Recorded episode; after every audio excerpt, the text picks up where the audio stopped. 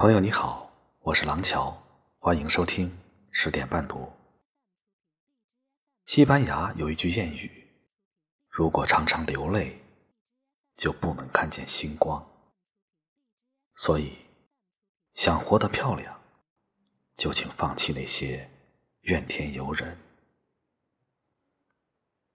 今天给大家读一篇三毛的文章，写给正在怨天尤人的你。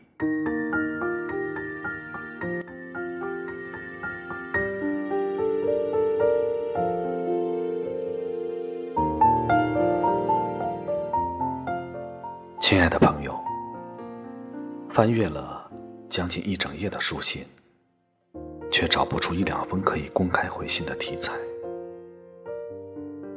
书信专稿原本应该多彩多姿、各色各样，才叫美丽活泼。可是，手边的来信归类起来却是如此相同，千篇一律的抱怨和痛苦。好似没有几个人对自己拥有的生活现状感觉欣赏与赞叹，也少有几个人除了看见自己之外，还能看见其他的人和事。我将回不出的书信放在桌上，走到窗口去站了一会儿，想到书信中一个自找苦痛的生命，看见高楼下。深夜的灯火，心中禁不住要问：难道在这片灯火下的人群，真的那么不快乐吗？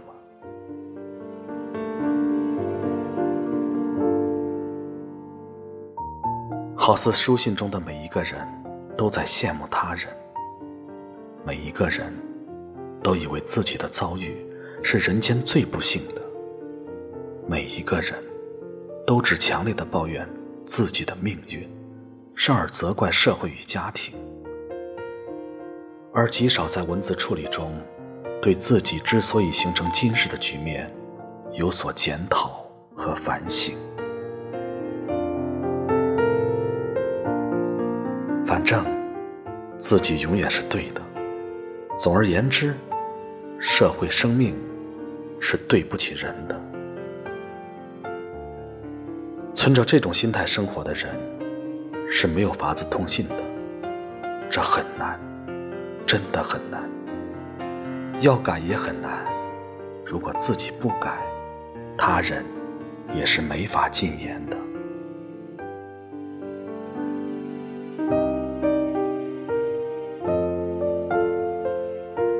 其实，任何一份生命，都有它生长期的创痛。与成长的过程，这些过程仿佛是种子，在日后的生活中都会彰显出来。于是，我们的生命便在这许多的历练中越渐成熟。生命的成熟过程其实是避免不了挣扎和伤感，而生命之美，却也是人间加以复兴和源泉。这十分主观，见仁见智，各有所得。可是，如果只是一味抱怨，这份在我看来极有价值的存活，便显不出来了。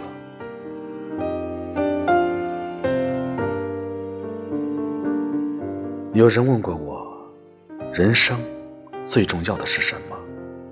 脱口而出的回答是。后来想了想，觉得“智慧”这个词儿不太周全。难道除了智慧之外，快乐不重要吗？真诚不重要吗？金钱不重要吗？爱不重要吗？自由不重要吗？勇气呢？健康呢？家庭呢？友谊呢？和了解呢？难道这些都不重要吗？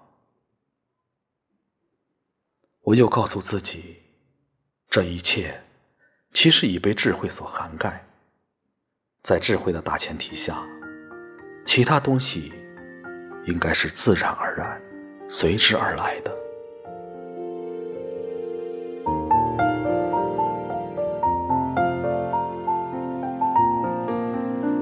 三十六计走为上策，是每一个中国人都知道的计谋之一。如果我们对目前生命的局面不能满意，而且已经尽力而为了，仍然不成，那么为什么不由这一个局面中跨出来，再去开发一个局面呢？许多人说我不能，这句话没有道理。你能。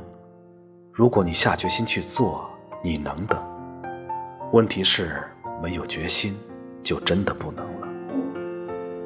当然，在有计划的开始一个新的局面时，知己知彼，却是不可忽视的要素。没有能力去摘月亮的时候，我们便去摘果子吧。不喜欢橘子，可以摘葡萄；不喜欢葡萄，还可以种菜呢。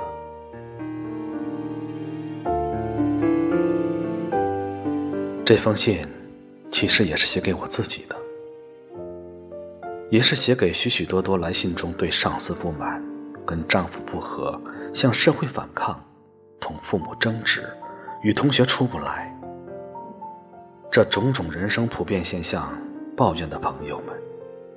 让我们彼此共勉，期许自我的生命接近完美的发现，尽可能减少缺陷的心情。在心灵上脱离一层又一层的束缚，使得生命达到某种程度的自由。而这种自由不是白白便能得来的。如果我们不提升，或说返璞归真，不痛下决心去调查局面，一切都是枉然。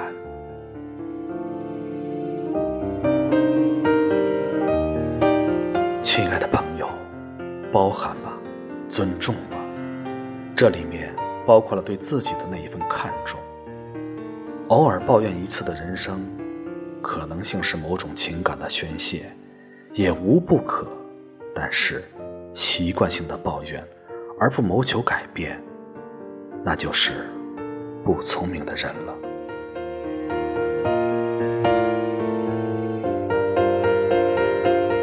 西班牙有句谚语：“如果常常流泪，就不能看见星光。”我很喜欢这句话，所以即使要哭，也只在下午小哭一下。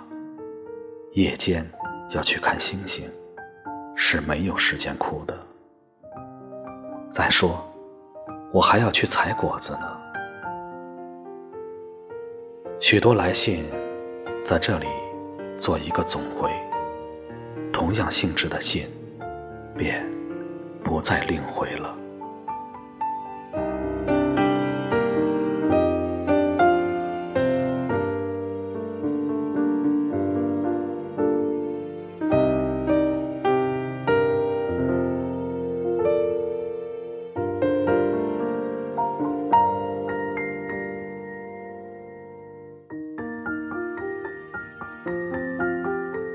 我是廊桥，每晚十点，我在这里等你。晚安。